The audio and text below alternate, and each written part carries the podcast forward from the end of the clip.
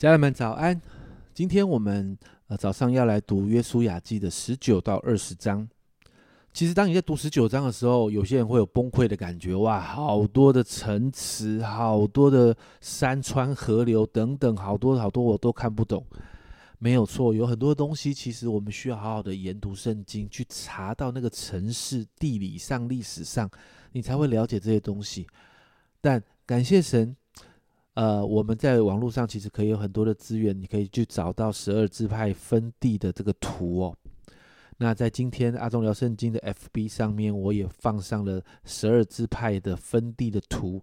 如果有兴趣的家人们，你可以上去 FB 上面去看一下那个图，你就大概可以知道这十二个支派所分的土地大概在哪里。那在十九章的里面的一到九节谈到西缅支派的土地。十到十六节是西布伦的，二十七到二十三节是以萨迦，二十四到三十一是亚瑟，三十二到三十九是拿弗他利，四十到四十七是但支派的分地。那在这个分地结束之后，最后一个很特别的地方，在十九章的四十九到五十节，这里说以色列人按着境界分完了地业，就在他们中间将地给嫩的儿子约书亚为业。是照着耶和华的吩咐，将约书亚所求的城，就是以法莲山地的亭拿希拉城，给了他，他就修那城，住在其中。我们看到以色列人按着神的吩咐，给了约书亚土地为产业。神纪念约书亚在这一段时间带领百姓的辛劳，然后在这里呢，后面有记述，神就带领了百姓进入啊这个应许之地，这个约定完成了。就在这个分地之后结束之后就完成了。我们看到神是信实的神。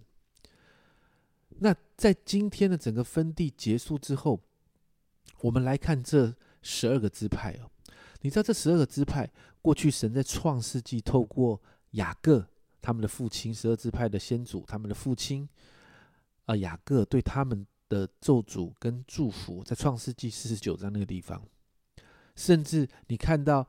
在呃这些十二个支派这些兄弟他们的出生次序啦，是哪一个妈妈所生的？雅各有四个太太哦，哪一个妈妈所生的？其实你知道，好像在这个里头对他们的未来都有影响的。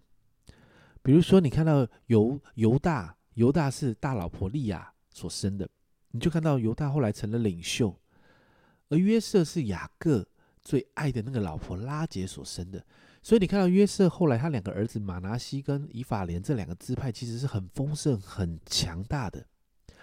但不管怎么说，在这一章我们总是看到，在每一个支派当中，他们都得到自己的土地，神完成了他对百姓的应许。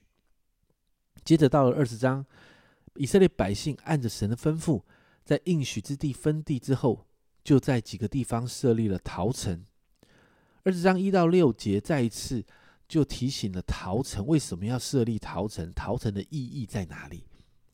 接着，我们就看到在二十章的七到八节，这里这样说：于是以色列人在拿佛他利山地分定加利利的基底斯，在以法莲山地分定事件，在犹大山地分定啊基列亚巴，基列亚巴就是希伯伦哦，又在约旦河外耶利哥东。从流变支派中，在旷野的平原设立比西；从加德支派中设立激烈的拉莫；从马拿西支派中设立巴山的戈兰。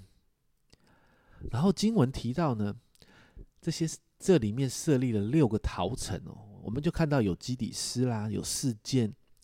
有基列亚巴，有比西，有拉莫，有戈兰。其实你知道，这六个陶城在后面的经文里面会常常的出现的。那读完了这两章呢，其实我们就整个整个完成了整个分地的整个段落。神把产业给了以色列众支派，接着就是他们要好好管理这份产业的时候喽。但我们回顾一下整个分地的过程，其实有两个部分，其实我们可以好好的默想跟学习的。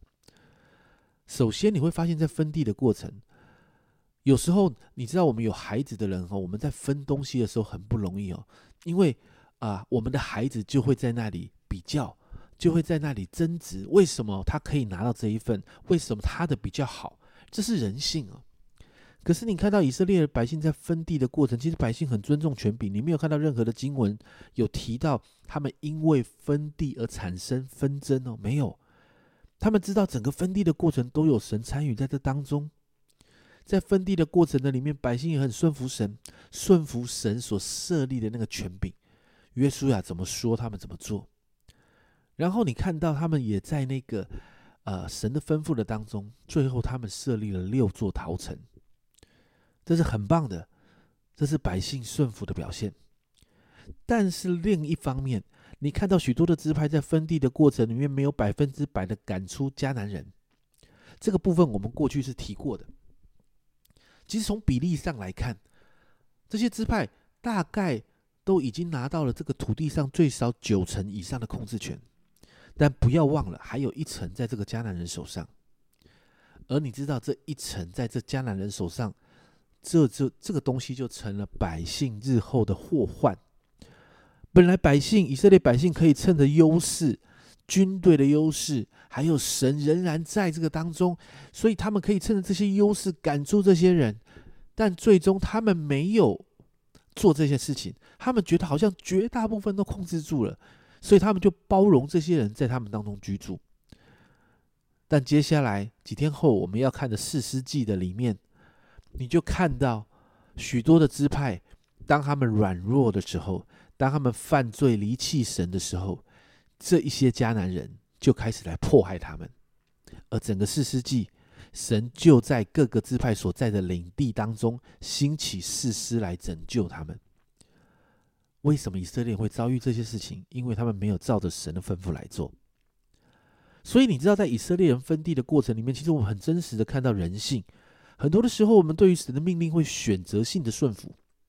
你看到百姓有顺服神的一面，而百姓也有不顺服神的一面。但是你知道那些不顺服神吩咐的后果，总是会带来亏损。所以今天我们为自己来祷告，神把治理世界的责任交给人，求主帮助我们在学习治理的事上，不是照着我们的想法治理，让我们学习按着神的吩咐来治理我们。每一天所面对的各种层面，我们的家庭、我们的职场、我们的教会的服饰等等，都要学学习全然的顺服神。祷告每一天，圣灵在每一个方面都来提醒我们，让我们真实的看见依靠神带来治理的果效。